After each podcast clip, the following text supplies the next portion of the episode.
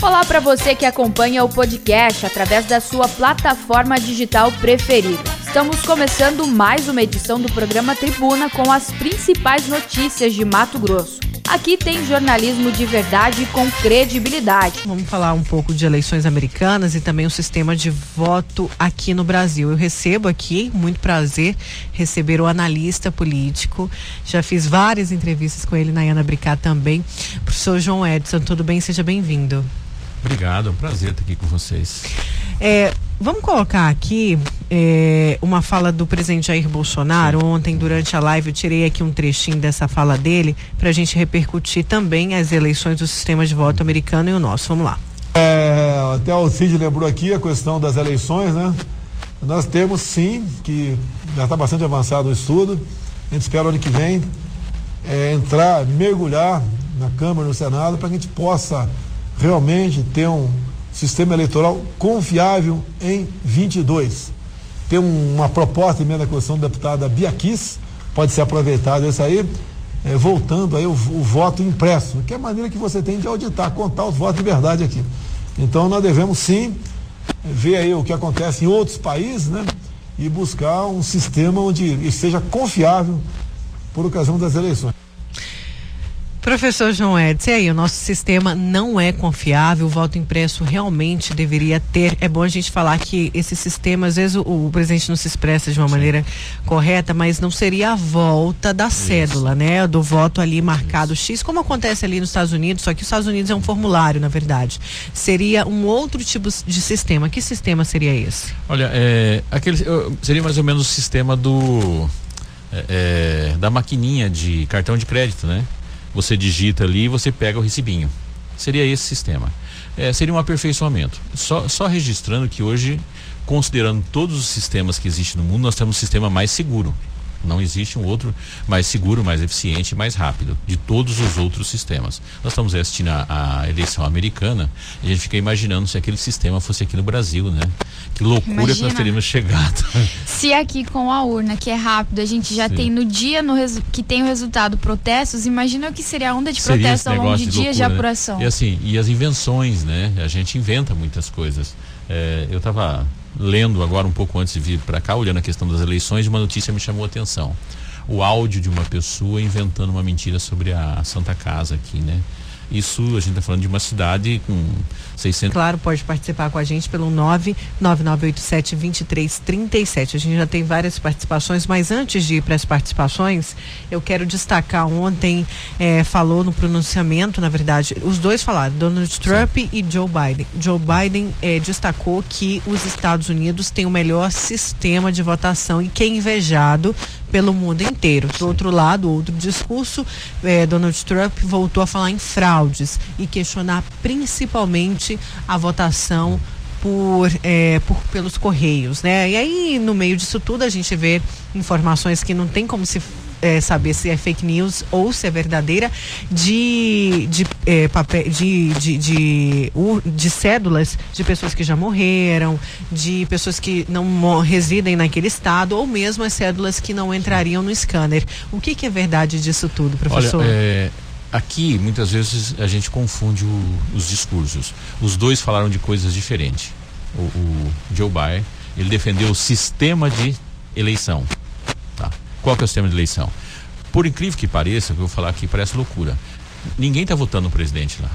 Não existe um único voto no presidente. E o presidente não vai ser eleito agora. Ele vai ser eleito em 1 de janeiro.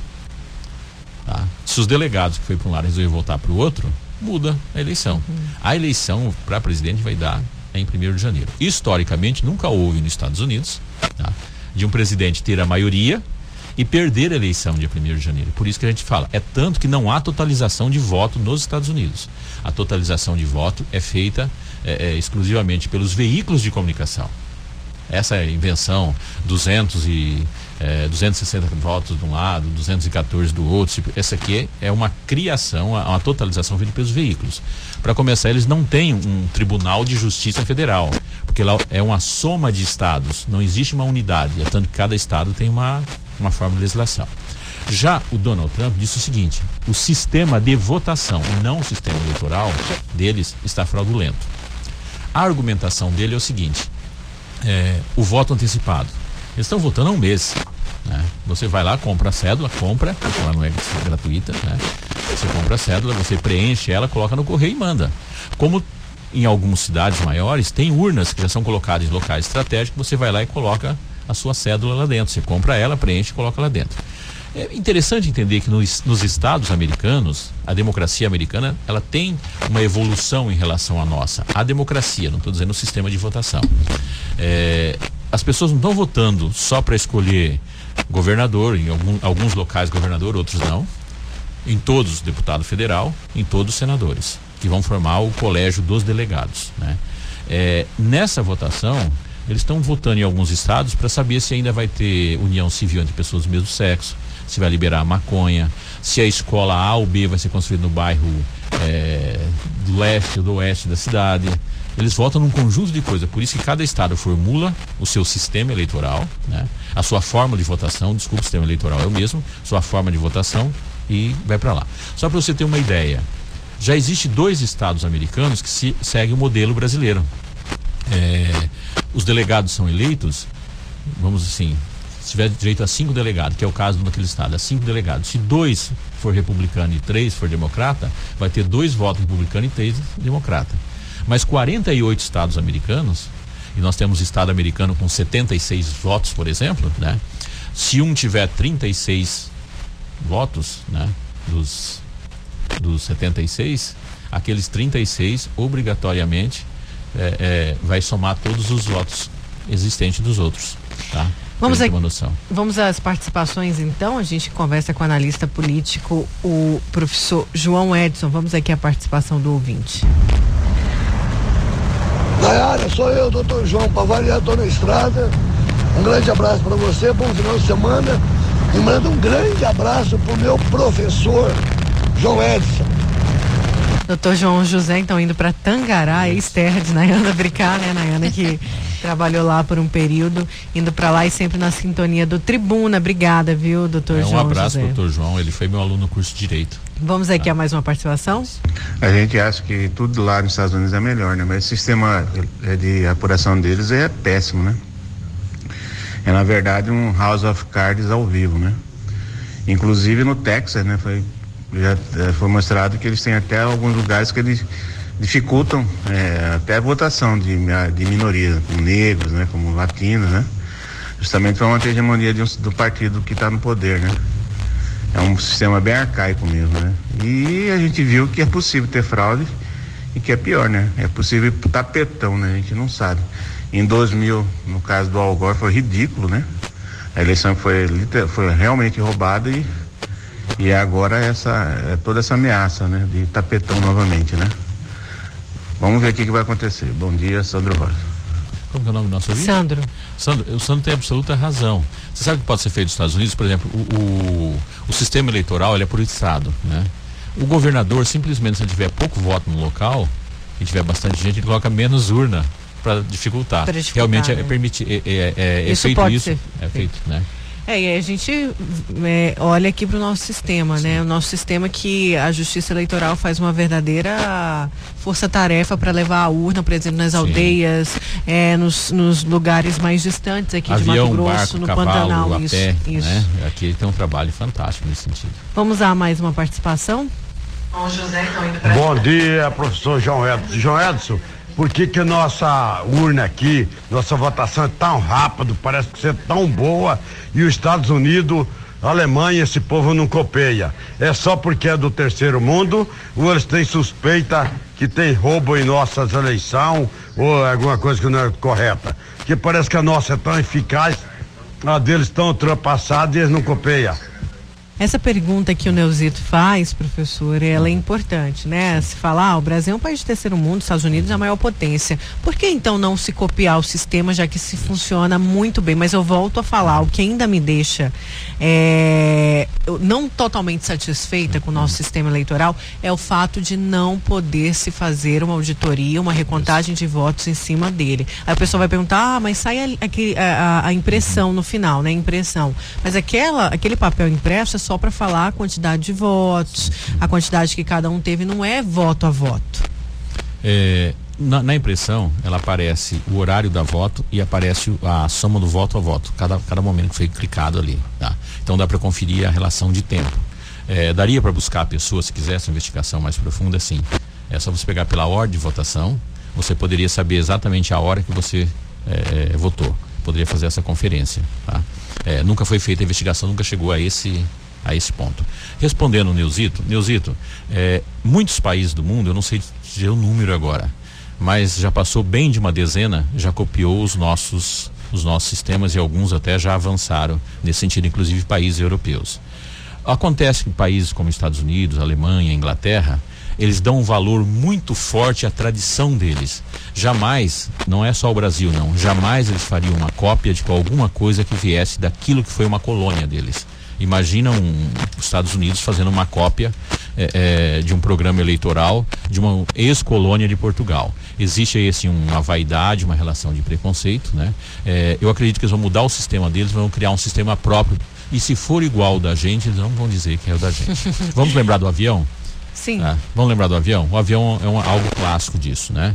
É, todos os indícios, todas as, as, as, a, a, as evidências é que o desenvolvimento para a gente tenha avião hoje foi o Santos Dumont.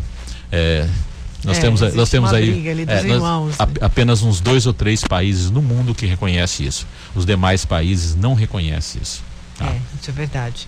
Olha, tem mais uma participação aqui, o pessoal está perguntando assim, professor, o senhor é de esquerda ou de direita? Pois tenho visto muitos exageros da esquerda em demasia e a direita sempre é esculhambada. Moral da história, per, é, perdedores, inconformados e vingativos. E aí, disse o nosso ouvinte Nil, Nivaldo Nunes. Nivaldo, é, como eu venho da, da formação da escola científica, né? Toda a minha formação é para o liberalismo clássico. Para quem não sabe o que é o liberalismo clássico, é aquele. Alguns expoentes é, têm essa. É, são líderes escrevendo isso. Aqui no Brasil, né? foi o Mato Grossense né, e Livramentense, Roberto Campos, um dos maiores. Mas tivemos Margaret Thatcher no, na Inglaterra, uhum. é, dentro do desenvolvimento das teorias econômicas tem vários. Sou um liberal clássico. Essa guerrinha de direita e esquerda não tenho o menor interesse nela. Vamos aqui a mais uma participação do nosso ouvinte. Bom dia, Nayana. Bom dia, professor. Eu gostaria de saber, não sei se eu ainda não entendi essa política de votação no Brasil. Por que, que o voto no Brasil é obrigatório, sendo que nós somos um país democrático? Por que essa obrigatoriedade para votar?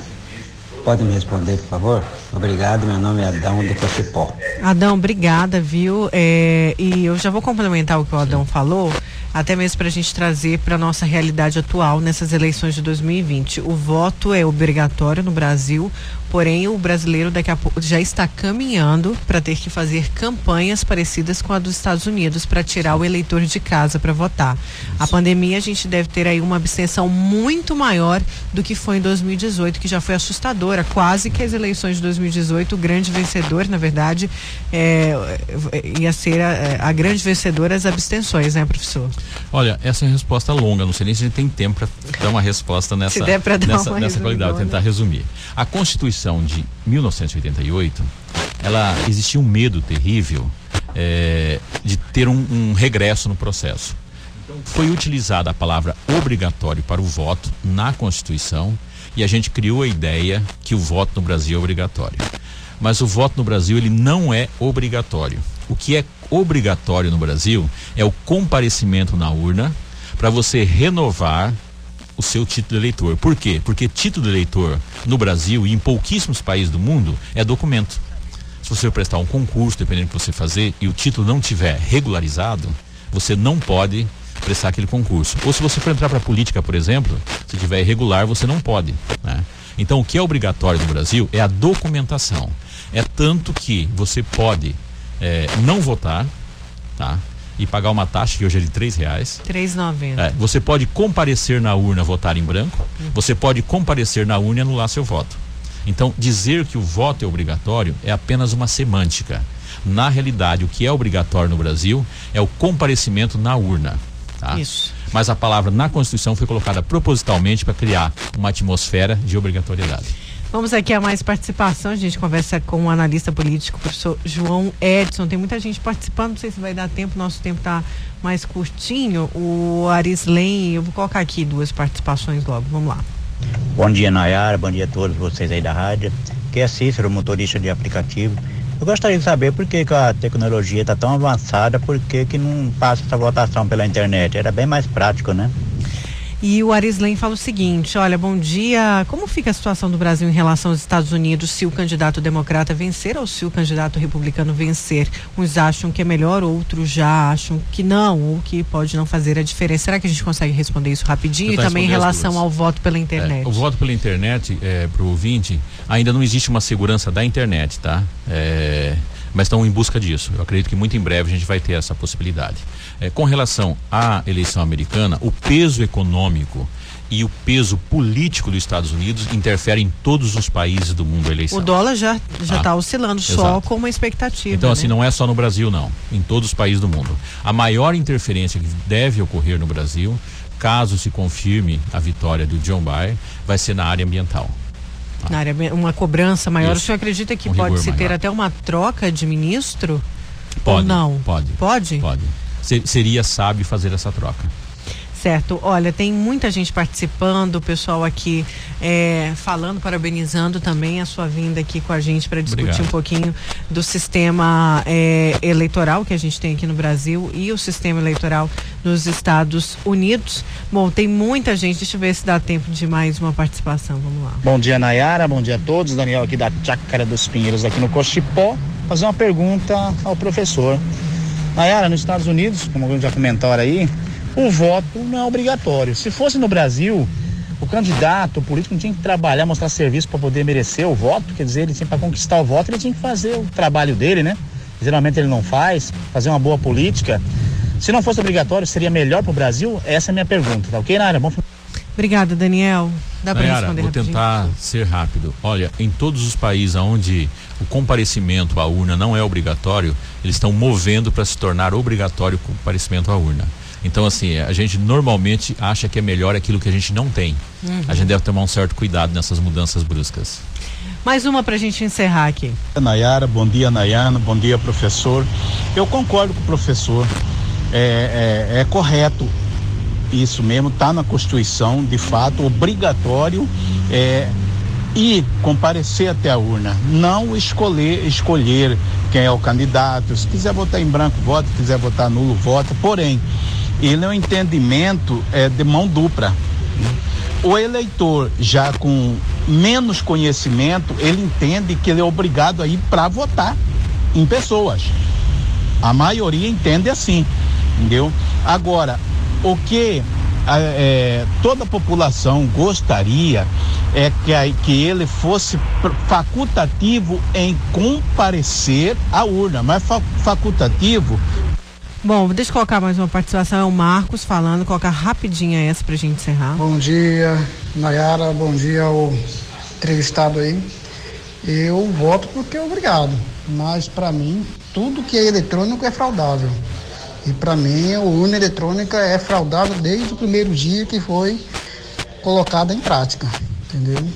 Para mim é isso aí. Eu entendo nesse sentido. Bom, então a gente teve aí duas participações, uma falando dessa questão da, da obrigatoriedade do comparecimento e eu não, eu não gosto de dar vez e voz aqui para os nossos Sim. ouvintes. Vou colocar mais uma para a gente encerrar okay. essa participação. Vamos lá. Bom dia a todos, é o Lima de Mossoró. É, em partes eu não concordo com o comentário do analista político, porque você não deixa de ter sanções e ser possível de penalidade se você não comparecer no dia da eleição. É a mesma coisa de você é, não optar por dirigir e ser obrigado a ter a carteira de habilitação. É, mais ou menos é um, uma leitura para a gente compreender melhor a situação favor, professor, fica à vontade. Vamos lá, vamos primeiro. É, fez análise lá. Falou, eu concordo, professor, tá, ele está corretíssimo. E dizer o seguinte: olha, a palavra obrigatório foi colocada na Constituição justamente para gerar essa sensação. Tá? Então estaria na hora de rever o nome lá na Constituição. O, o, o, o segundo, quando ele diz ele é, gostaria que o voto fosse facultativo, né? Ele falava é, até mesmo da questão isso. da confiabilidade nas Exato. urnas. Então assim, é, tem que mudar a concepção de que é, título de eleitor é documento. Se ele não for mais documento, automaticamente fica facultativo, tá? É, a outra questão, em relação à urna, se o eleitor, qualquer eleitor, se tem qualquer desconfiança, formule por escrito aonde ele vê que está o erro, encaminha que será investigado. Os TREs e o próprio TSE nunca se furtou de fazer investigação até o fim, utilizando inclusive instituições internacionais para fazer isso. Então, se alguém tem dúvida, explique aonde tem dúvida, encaminhe que eles vão fazer a investigação. E não é feito só no Brasil. É, já teve mecanismos internacionais tentou fazer a investigação e terminou não, não encontrando essa questão. É, e o, o Lima terceiro... fala da questão da sanção, que ele, ele não concorda com você porque acredita que sim, sim é obrigatório porque tem sanções para quem deixa de, não, não vota, né? É, não... E não paga a multa. É. Olha, a sanção brasileira é de três reais, né? Mas assim, se torna mais fácil se você não quer tomar por opção, é o comparecimento que é obrigatório. É só comparecer e não diz sanção nenhuma para quem vota nulo ou vota em branco a sanção é zero. E aí já é uma prova de que não é obrigatório, não é obrigatório você votar é, em alguém. É obrigatório né? comparecer. O comparecimento. Ah. Professor João Edson, muito obrigada pela sua vinda aqui no Tribuna. Nayara, um prazer enorme. Eu que fico feliz. Obrigada, viu? Olha, gente, vamos para um breve intervalo. Na volta a gente continua com o Tribuna, líder de audiência no segmento. E claro, hoje vamos falar também sobre a CPI da Energisa. Muita gente ficou cobrando. E aí, Nayara, essa CPI parou? O que, que aconteceu? A gente vai falar aqui com o relator dessa CPI e também outras informações aqui no Tribuna Jornalismo de Verdade. A Vila Real 98.3 está apresentando Tribuna, Tribuna com Nayara Moura. Voltamos com tribuna desta sexta-feira já, Juca? Sexta-feira, graças a Deus, né? Sexta-feira aqui pra gente. Olha só, vamos seguir com tribuna. Daqui a pouco tem CPI da Energisa, a gente vai falar um pouquinho disso é, para você. Deixa eu só carregar aqui que tem uma matéria do Luiz Vieira falando dos radares aqui, já já sem internet agora sim. Agora vamos então falar dos radares que são retirados das ruas e avenidas da capital. O Detran determinou que a fiscalização deve estar em locais adequados e visíveis aos condutores. Luiz Vieira.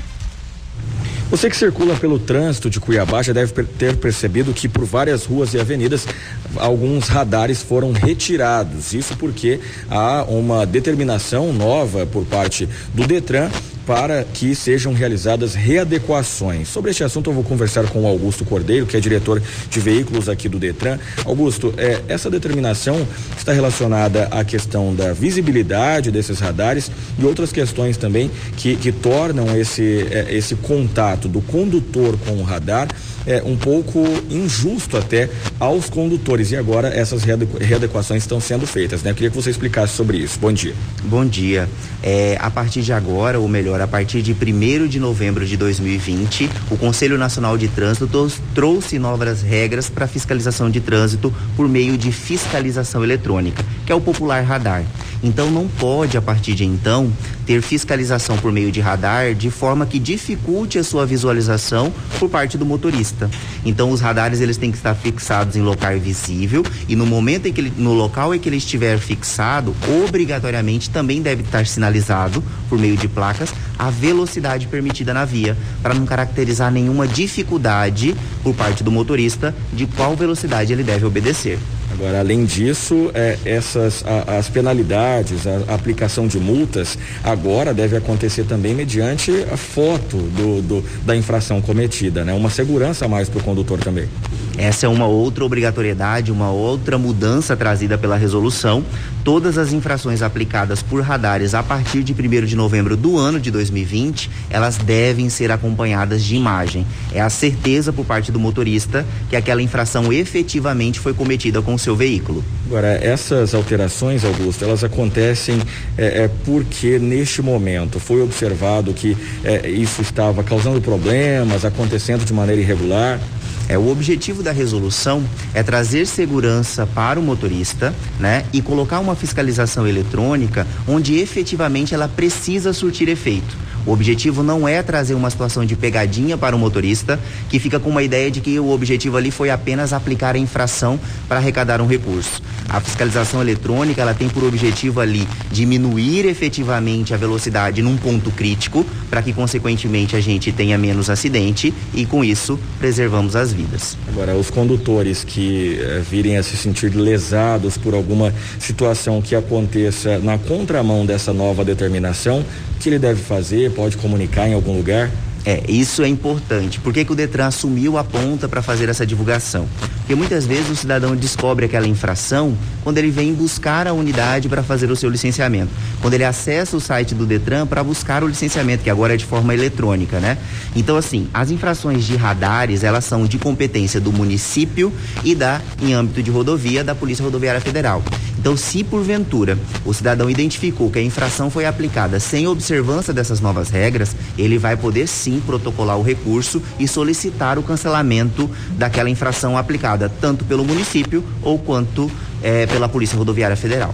Só para finalizar, Augusto, o condutor pode buscar essas informações, inclusive sobre os locais que está permitido né, a utilização desses radares, essas informações estão disponíveis em algum lugar? É, a resolução trouxe a obrigatoriedade para que os órgãos que façam fiscalização por meio de, de radares, que ele coloque em seu site a relação completa de todos os radares, de todos os pontos em que ele fez a fiscalização por meio de radares.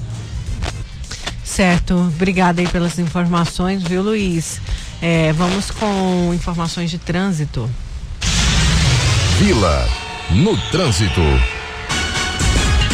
Oferecimento Locassim, a loja que vende e aluga. Mais de mil itens em ferragens e ferramentas para sua casa e obra. Avenida Beira Rio, 4110. Pela região central de Cuiabá, Avenida Getúlio Vargas, nesse momento o fluxo segue dentro da normalidade, o movimento moderado neste momento. É, nas outras avenidas aqui da região central, um fluxo um pouco mais intenso, exemplo da Prainha, mas também dentro da normalidade para este horário, sem alterações por aqui, nem acidentes de trânsito até este momento. Já pela região da Avenida Beira Rio, continua o movimento intenso por conta das obras na construção do viaduto Murilo Domingos e ainda alguns horários de maior congestionamento por conta das interdições que acontecem no local, especialmente no acesso vindo de Várzea Grande para Cuiabá pela ponte Sérgio Mota. Você, condutor que ainda precisa acessar a região, esteja atento, se possível, busque rotas alternativas, porque em alguns períodos do dia, no local, ah, há um grande congestionamento para passar e enfrentar os desvios que acontecem em toda essa região, tanto em Cuiabá quanto em Várzea Grande. E falando em Várzea Grande, o Joilson mandou aqui, ó, o preço do combustível voltou a aumentar, viu, gente? Manda aqui pra gente se tiverem mais informações. A gente vai para um breve intervalo. Na volta vamos falar da CPI da Energisa. Voltamos com Tribuna e a gente vai falar agora da CPI da Energisa, da CPI da Energisa. Os ouvintes estão cobrando isso o mês inteiro. E aí, Nayara, a CPI da Energisa parou, não vai mais ter, não se fala mais nada. Enquanto isso, as contas continuam vindo muito altas e pesadas aí para os consumidores. E a gente conversa agora com o deputado estadual Carlos Avalone, que é relator, né, deputado, dessa CPI da Energisa. Bom dia. Bom dia, Nayara. Bom dia, amigos da, Gaz, da Gazeta, da. Eu não consigo falar o nome da Vila do, Real. Da Vila Real. Ainda tô com a Gazeta na cabeça, né? Mas olha, você tem razão. As pessoas estão muito preocupadas. É, na realidade, quando chega nessa época do ano em que o calor aumenta, as contas vêm muito mais altas e aí fica difícil é, a, a, gente não ter uma pressão muito grande sobre isso. E a CPI ela está andando, ela teve uma paralisação de uns 60 dias, foi proposta pelo presidente Eliseu Nascimento, e, e agora ela continua trabalhando, mas estão proibidas as oitivas presenciais e, portanto, nós estamos trabalhando na parte interna. É, eu tenho feito os relatórios é, mensais e encaminhado. É, nós temos trabalhado muito na questão de entender melhor o, o contrato é, que assinado da concessão com a Energisa, é, discutindo isso muito com a ANEL, é, para que a gente possa entender claramente isso. Temos conversado bastante com a Gera aqui dizer assim, então, é, terminada essa questão da pandemia, que né, encerra-se agora no final do ano, provavelmente, com a vinda das vacinas e tal, nós vamos retomar ela em janeiro, no máximo em fevereiro, retomar com as oitivas, faltam ainda 12 oitivas para serem feitas, presenciais, importantes, além das quatro que nós já fizemos, e eu acredito que até a metade do ano que vem a gente possa concluir a CPI com o relatório já pronto e com as conclusões importantes para isso. Vamos colocar as participações aqui dos ouvintes. A gente conversa com o deputado estadual Carlos Avalone, que é relator da CPI da Energisa. Hoje a gente também falar sobre a PEC aí, né, que altera a concessão das ferrovias em Mato Grosso, mas vamos seguir aqui com esse assunto energia elétrica. Bom dia, Nayara. Bom dia, Nayana. Bom dia, deputado. Eu pergunto para que, que serve a CPI aí na, na, na Assembleia, porque a, a Energista não está respeitando nem liminar da, da Justiça. É porque nós, desde o ano passado, deputado, a gente pagava 500 reais, 600 de energia. Em outubro do ano passado, passou para 1.200. Entramos no PROCON, entramos no Judiciário, inclusive é, tem lá impedindo de corte e de colocar o nome no Serasa. Já colocaram o nome da minha esposa no Serasa e todo dia vem alguém aqui da, da empresa querer cortar a energia. Quer dizer, eles não estão respeitando nem o judiciário. Já pois é, e os ouvintes estão tendo um outro problema com o PROCON também, de conseguir esse apoio uhum. é, junto ao órgão de defesa do consumidor. Bom, é, primeiro eu, eu eu quero dizer que a questão do preço da energia é um problema que, no fundo, no fundo, a responsabilidade disso, a não ser que houvesse um erro de leitura, não é da Energisa. A responsabilidade do preço, os reajustes e o valor de quanto vai ser cobrado, tal, quilowatt-hora, é da ANEL. A ANEL é que regula isso. O que pode estar tá acontecendo é ter os, os ou aquela, aquelas medições por estimativa, que é um problema sério, que está denunciado na CPI, nós estamos investigando, e investigações dizendo, como o caso do nosso ouvinte, que falou que era 500, foi para 1.200, é um aumento muito superior aos 20, 30% que tem de aumento quando aumenta o calor, como está nessa época do ano, não tem como dobrar o, o preço da energia e está dobrando em muitos lugares. Então aí nós estamos buscando é, aleatoriamente vários é, medidores, estamos levando, fizemos uma parceria com o Imetro e estamos é, consultando e verificando a, a, a, se estão funcionando adequadamente esses medidores. Cuiabá, já estamos começando com Cuiabá e Várzea Grande. E o que, que já tem de levantamento, deputado? Está sendo feito agora, porque nós levantamos e agora eles estão analisando lá. Eu acredito que mais 30 dias a gente vai poder para apresentar para vocês um relatório dando essas informações. Embora esses trabalhos já é feito normalmente quando se reclama através do Procon e tal, e eles têm um relatório lá anual deste, desse tipo de assunto. Até o ano passado, é, a, as informações eram que não havia grandes distorções, ou quase nenhuma distorção. Mas agora, com essas reclamações mais constantes, nós estamos fazendo novamente, e aí, sob a supervisão da CPI, é, com a participação do PROCON e com a participação, inclusive, da Polícia Militar. Certo. É, a gente recebeu aqui o presidente da Assembleia, o, o deputado Eduardo Botelho, e os ouvintes deram algumas sugestões, falaram do ICMS da energia, que a gente sabe que é muito caro, é 36%, e é, corresponde aí só de imposto quase a metade da fatura de impostos ali na energia elétrica. E aí o deputado chegou a falar, o presidente, é, de se fazer uma, uma tarifa social diferenciada nessa época de, de seca, de estiagem, que a bandeira entra no vermelho e a população consome mais energia, porque não tem como, né? Uhum deputado, não é uma questão aí de luxo, é uma questão de necessidade, o consumo maior da energia, seja pelo ar-condicionado, pelo ventilador. O senhor acredita que isso é possível ser aprovado, ser apreciado pelos deputados? Na realidade, já existe a tarifa social. É, é não era tarifa social, é. ele falou de imposto social, não é isso, isso. Juca? É dar uma diminuição ali no é. imposto, uma isenção. Ele falou alguma coisa para especificamente para o período de estiagem. Então, primeiro, tudo que for possível ser feito para reduzir ICMS na conta de energia, eu sou favorável e é muito importante para a população, principalmente para a população mais carente. Mas assim, explicando a tributação, é importante que se explique.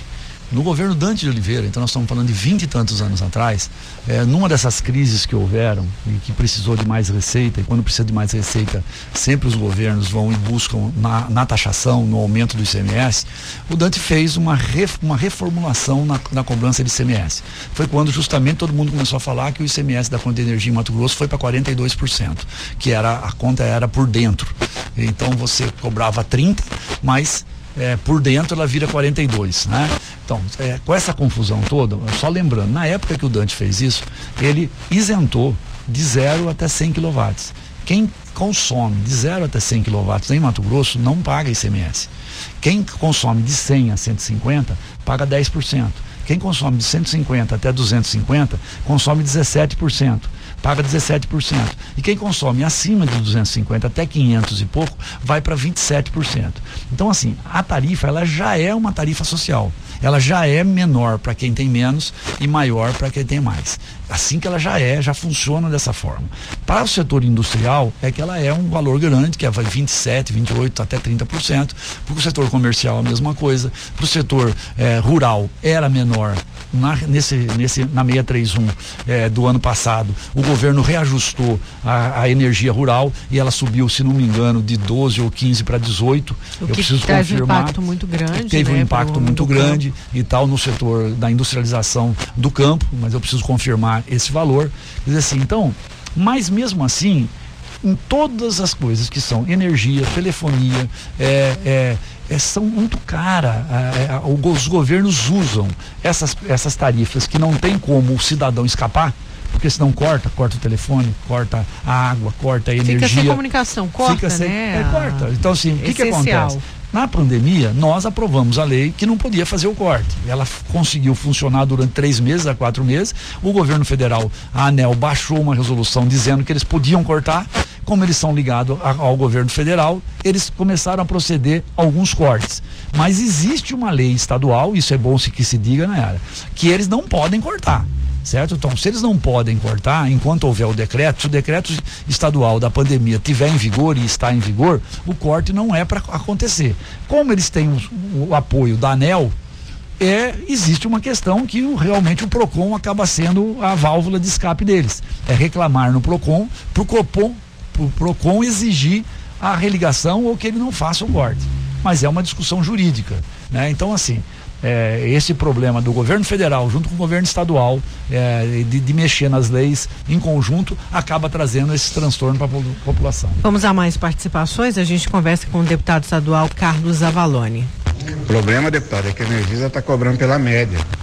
Eu tenho conta aqui já para pagar em, em, dezembro, em setembro já tinha conta para pagar em dezembro. Quer dizer, com eles sem bola mágica, bola de cristal para ver isso, eles estão cobrando pela média, eles não estão nem fazendo leitura, entendeu? E além disso está aumentando, né? Está aumentando porque eles encargos de final de ano para pagar, está aumentando tudo, todas sim. Está aumentando sim, na conta de todo mundo. Aí na, na vila tem a minha conta, que prova que foi aumentado sem motivo nenhum, né?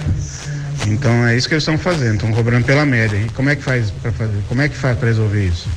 E aí tem mais gente participando, a Marinês, ela é da zona rural do Cinturão Verde, ela fala que na casa dela não tem nada de especial. Este mês dobrou de valor a conta, sendo que durante o dia só fica é, a mãe dela em casa. Já cansou de correr atrás do PROCON, ouvidoria, tudo que foi possível e é, foi atrás, mas nada adiantou. A empresa disse que é assim mesmo. E muita, é muito triste, a gente trabalha só para pagar a luz. Esse meio veio 682, mês passado veio 300. É.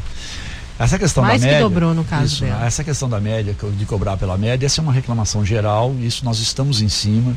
É, temos questionado a Energisa, ela tem trazido informações mostrando que quando ela assumiu aqui, faz seis anos que a Energisa está no estado, quando ela assumiu a, a, cobrança pela média era muito maior do que é hoje, eles têm diminuído, eles, estão, eles dizem que estão dentro do índice que a ANEL exige deles e nós estamos dizendo que, independente de índice, e é por isso que eu estou estudando o contrato da concessão, porque a gente precisa estar tá por dentro do que a ANEL, que é quem fiscaliza e a GER, é, do que eles podem fazer e o que eles não podem, e mesmo que eles possam fazer isso, nós vamos dar o nosso parecer dizendo que nós não concordamos com isso, porque isso tem trazido muito transtorno. Tem um transtorno maior nisso ainda, na era, porque se ele vem fazendo pela média e pega a média do começo do ano e, e a, a, conta começa a aumentar, eles, eles chegam no mês, eles cobram a conta, a diferença inteira.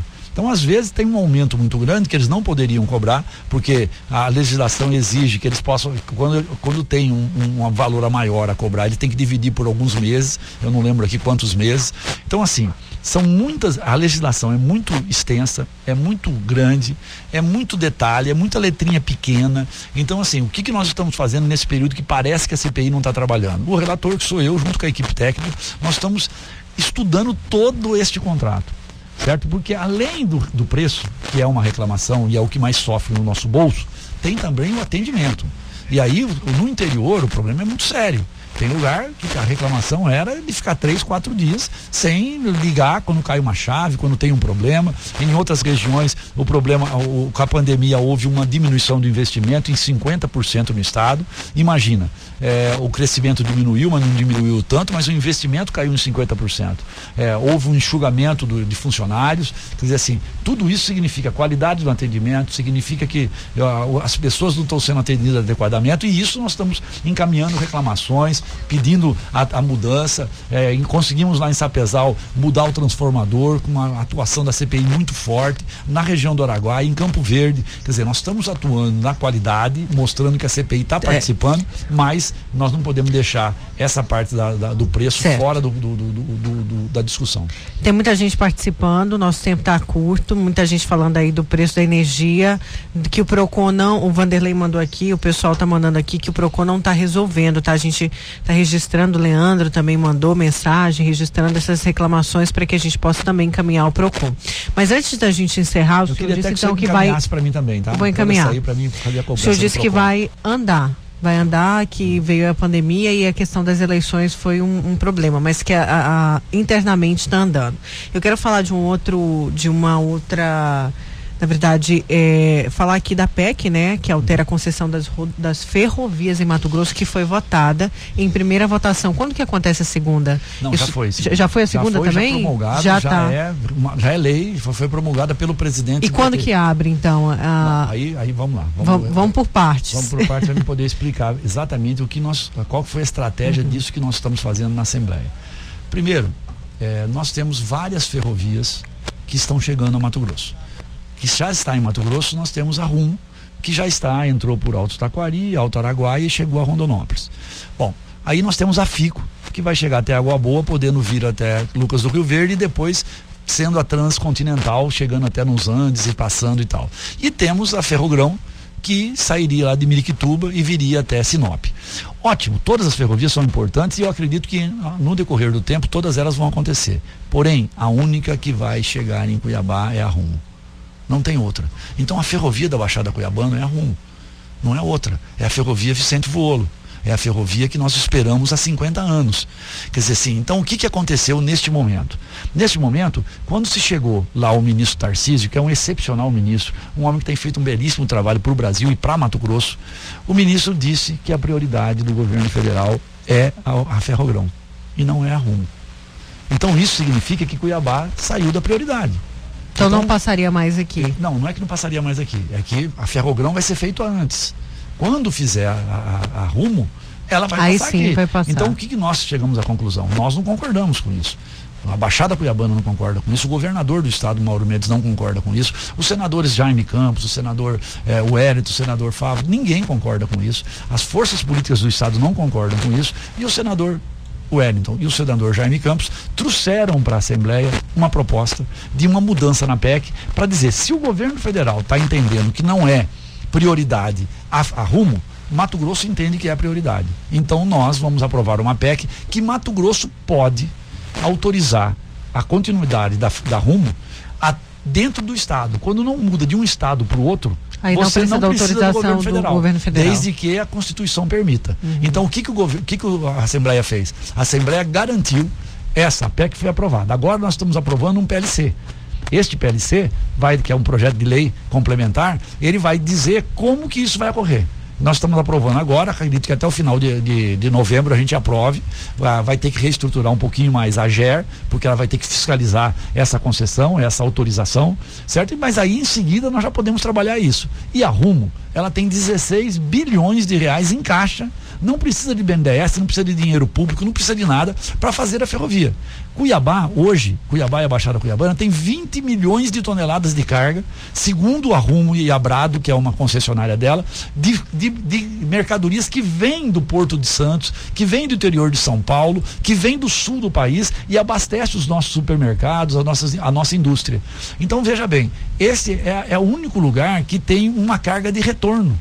Nós temos a carga de retorno, a ferrovia desce com o grão, e ela retorna com esses bens que nós consumimos aqui na Baixada Cuiabana. Então a ferrovia está viabilizada para Cuiabá e para a Baixada Cuiabana. Então, assim, nós adoramos a Ferrogrão. Eu sou apaixonado pela FICO, mas a nossa ferrovia é ruim a nossa ferrovia da Baixada Cuiabana. É que vai passar por Cuiabá. É, nós não queremos só ver o apito do trem, não. Nós uhum. queremos é que aqui isso torne aqui Cuiabá uma, uma base da agroindústria. Então eu fiz uma proposta rumo. Nós vamos fazer um grande seminário aqui agora no final do ano, ou no início do ano, deve ser até agora no final do ano, junto com a Federação das Indústrias, a Assembleia e Governo do Estado, para fazer um grande seminário. Nós vamos discutir o gás, para transformar isso aqui numa base industrial. O gás está aqui, Maiara. Chegou aqui por Dante de Oliveira em 98, 97 faz vinte e tantos anos e nunca conseguiu esticar um braço para dentro do distrito industrial. Isso é uma vergonha. Neste governo nós temos que fazer isso. Nós temos que colocar gás dentro do distrito industrial para baratear o custo da energia que nós estávamos falando agora, transformar Cuiabá numa base da agroindústria e a ferrovia vai ser a consolidação disso. Sabe quantos empregos significa trazer a ferrovia esse braço da Rumo até Lucas do Rio Verde, passando por Cuiabá e, e, e atendendo Cuiabá, significa 110 mil empregos.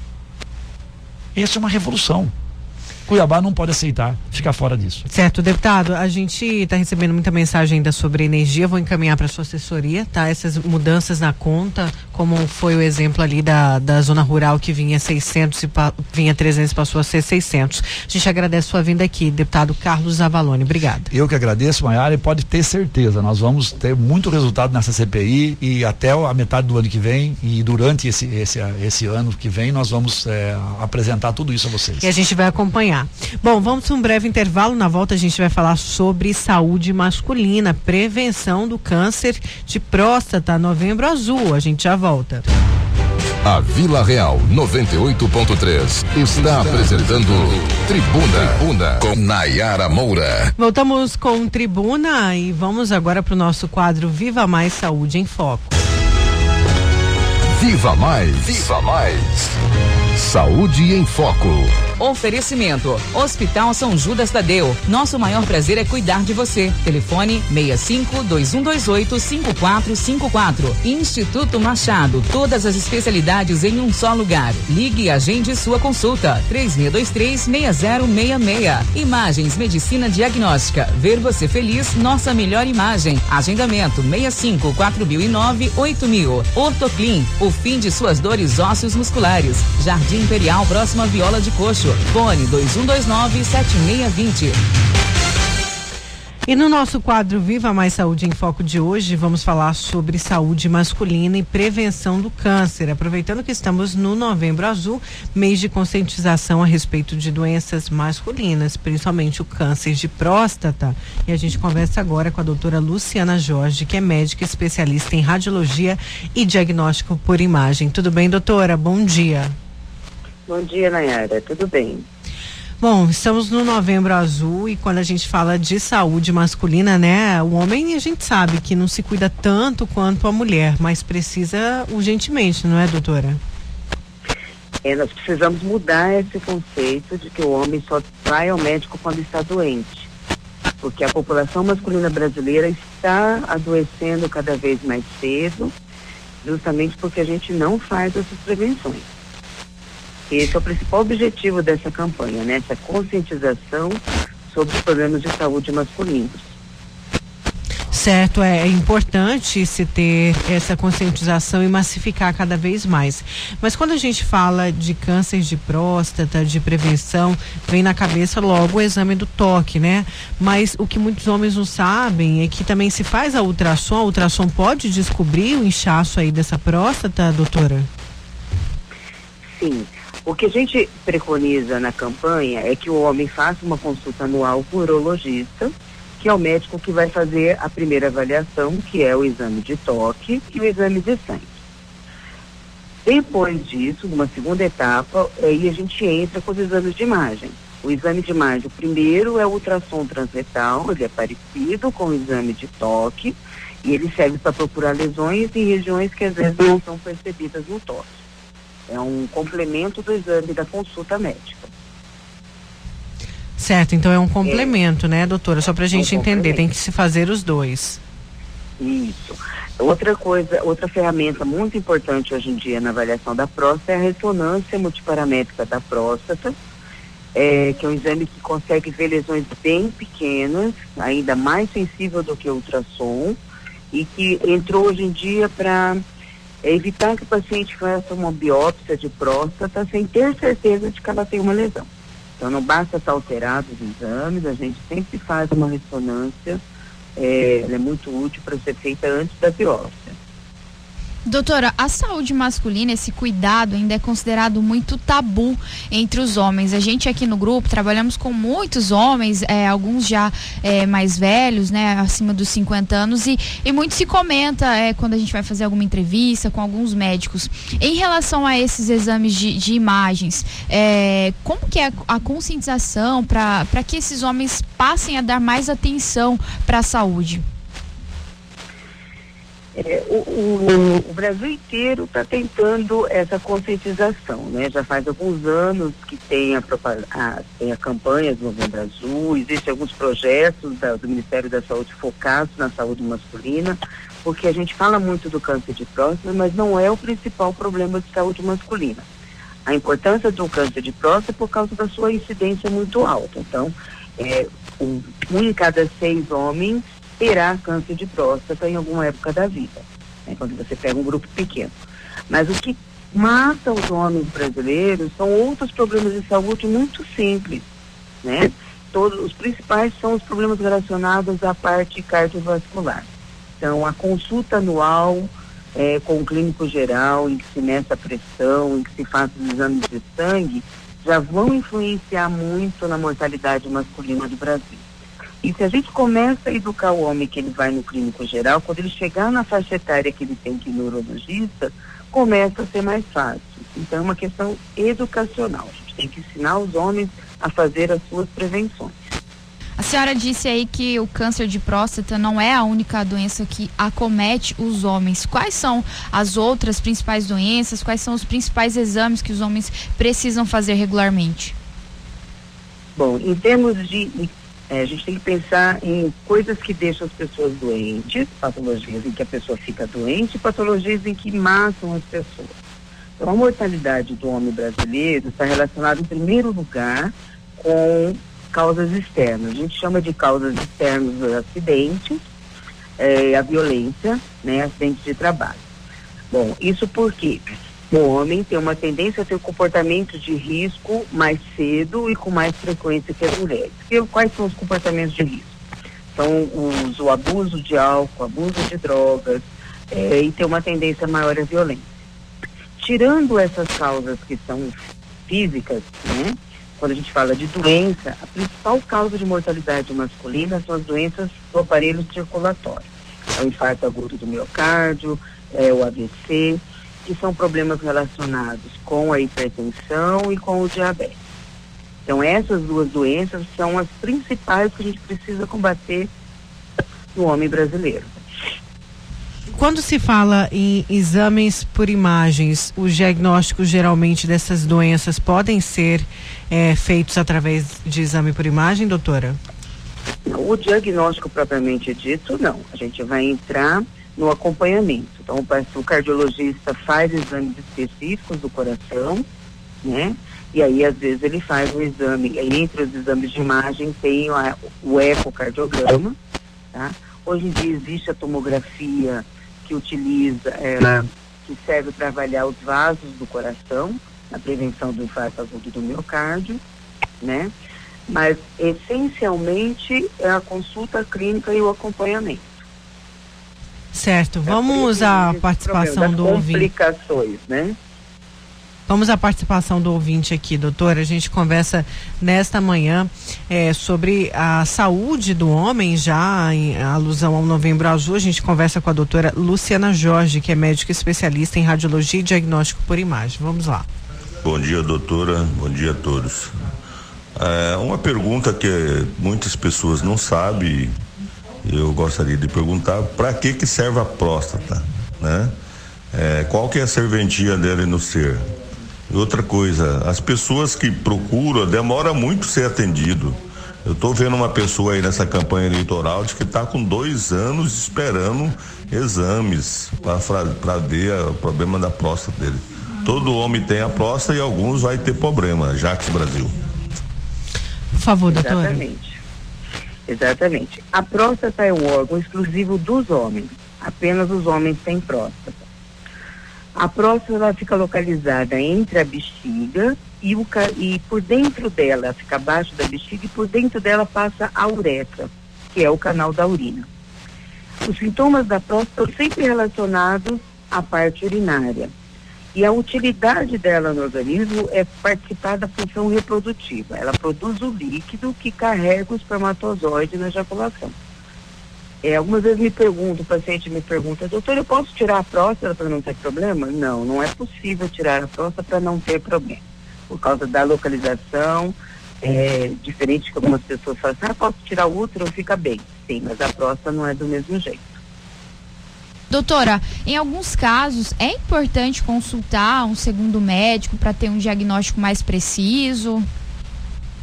Segundo médico, para quê? Eu não entendi. Em relação à doença de próstata, é um ouvinte que mandou a mensagem pra gente, ele não quis se identificar. É, em, ele foi no primeiro médico e o médico disse que ele precisava fazer uma cirurgia. Ele acabou fazendo, mas ficou com impotência. Ele disse que em alguns casos é preciso é, consultar um segundo médico para ter um diagnóstico mais preciso. É, qualquer complicação que você tenha no atendimento, no tratamento, convém sempre ter uma segunda opinião. Tá? Cada caso é um caso, obviamente. Então, uma outra coisa que às vezes acontece, você não se sentir à vontade com um determinado médico, a gente precisa dessa simpatia. Você se sentir à vontade na consulta médica para você contar os seus problemas e ser ouvido nisso. Então, se você não se sentiu bem numa consulta, convém procurar uma segunda opinião? Sempre. Em qualquer área. Certo, doutora. Muito tem, obrigada. Tem, tem, mais uma participação aqui, desculpa, Nayana, tem mais uma participação, vamos lá? Eu faria uma pergunta para a doutora, é o primo aqui da Voz Grande. Eu fiquei sabendo que o câncer da próstata é, tem uma facilidade para alcançar o osso da coluna. Parece que tem até uma, uma, uma, uma fome assim pro osso da coluna que muitas vezes se confunde com, com dor de coluna e já é o câncer de próstata. É verídico isso aí, doutora? Doutora? Sim, é verdade. O câncer de próstata, no começo, ele não causa nenhum sintoma. Quando a gente fala que o, o homem precisa fazer consulta periódica, é o objetivo é encontrar a doença no começo, quando ela não tem nenhum sintoma. Quando ela começa a ter sintomas, então se você tem um câncer que está causando sintoma, os primeiros sintomas são na parte urinária, que tem a, se confundem muito com sintomas de, de o crescimento da próstata. No segundo momento, que é quando o câncer começa a ter filhinhos, que a gente chama as metástases, ele tem uma predileção para ir para a coluna. E aí essa história é verdadeira. Então o câncer pode, o primeiro sinal dele, ser uma dor lombar, uma dor na coluna, e quando vai fazer o raio-x descobre que é uma metástase. E aí vai investigar a próstata. O caminho inverso que a gente gostaria que acontecesse. Certo, doutora. Muito obrigada pela sua participação aqui no Tribuna, viu? Muito obrigada. A gente conversou com a doutora. É... Doutora Luciana Jorge, que é médica especialista em radiologia e diagnóstico por imagem, no quadro Viva Mais Saúde em Foco. Nayara? Isso mesmo, Nayana. E olha só, você pode ter aí mais informações também é, no Imagem, não é? Medicina diagnóstica porque você pode tirar ali, deixa eu só pegar aqui o telefone, imagens medicina diagnóstica para poder tirar mais dúvidas aí é, do, do tipo de exame que é feito, como disse a doutora. É, o exame da próstata é muito importante que se faça o toque, que se faça o toque também. É, só o exame de ultrassom não é suficiente, viu? Só exame de ultrassom não, não é suficiente. Eu sei que tem muito homem que tem medo. Juca estava aqui falando, contando os dias, né? Tá na hora, é, mas tem que se fazer os dois, tá, gente? Tem que se fazer. Não adianta só fazer ultrassom que não tem esse diagnóstico preciso, né, Nayana? Realmente, é falando do telefone aqui do Imagens, é o 4009 8000. Lembrando que a unidade do Imagens fica na Avenida das Flores, número 503, no bairro Jardim Cuiabá. É. Só uma explicação para o pessoal que, que escuta aqui, que já teve ouvinte, que a gente faz a entrevista com o médico, eles vão lá no Imagens tentando marcar a consulta com esse médico. Eles fazem apenas os exames. Então, se você for lá no laboratório, você não vai conseguir marcar uma consulta com a doutora Luciana. Ela vai fazer o exame. Então, não é uma, uma médica que faz a consulta, ela é especialista em exames por imagem imagens, ou seja, ela vai fazer o exame. Certo. Vamos então com informações do trânsito. Vila no trânsito. Oferecimento Locassim, a loja que vende e aluga. Mais de mil itens em ferragens e ferramentas para sua casa e obra. Avenida Beira Rio, 4110. E agora informação a você, condutor, que segue ou pretende pegar a estrada nesta sexta-feira. Segundo informações da concessionária Rota do Oeste, o trânsito está lento no sentido sul do quilômetro 202 na BR 364 em Rondonópolis, por conta da interdição para a obra de recuperação da ponte sobre o Rio Vermelho. E também outras intervenções acontecem para a realização de reparos. Com isso, o tráfego funciona no sistema Pare Siga, na região de Jangada, na BR 364 e em três trechos da BR-163, em Diamantino, Sorriso e também na região de Vera. Nessas regiões, a necessidade é de maior cuidado, porque o fluxo de veículos fica comprometido para a realização dos trabalhos de manutenção enquanto as obras estiverem acontecendo, o tráfego funciona apenas por uma das faixas. Com isso, a necessidade do condutor é de velocidade, velocidade reduzida, atenção redobrada ao passar por esses trechos. Obrigada, Luiz. Vamos então, Nayana. Vamos, Nayara, agradecer aos nossos ouvintes, desejar um excelente final de semana. Segunda-feira a gente está de volta, se Deus quiser. E segunda continua, né? A segunda rodada de entrevista com os candidatos à Prefeitura de Cuiabá. Segunda a gente tem aqui a Gisela Simona, candidata. Isso mesmo, gente. Obrigada. Um excelente final de semana. Agora você fica com a propaganda gratuita no rádio. Essa foi mais uma edição do programa Tribuna. Apresentação Nayara Moura e Nayana Bricá. Reportagens Luiz Vieira. Operadores de áudio Juca Santos e Yuri Júnior. Direção artística Lennon Franz e direção de jornalismo Davi César.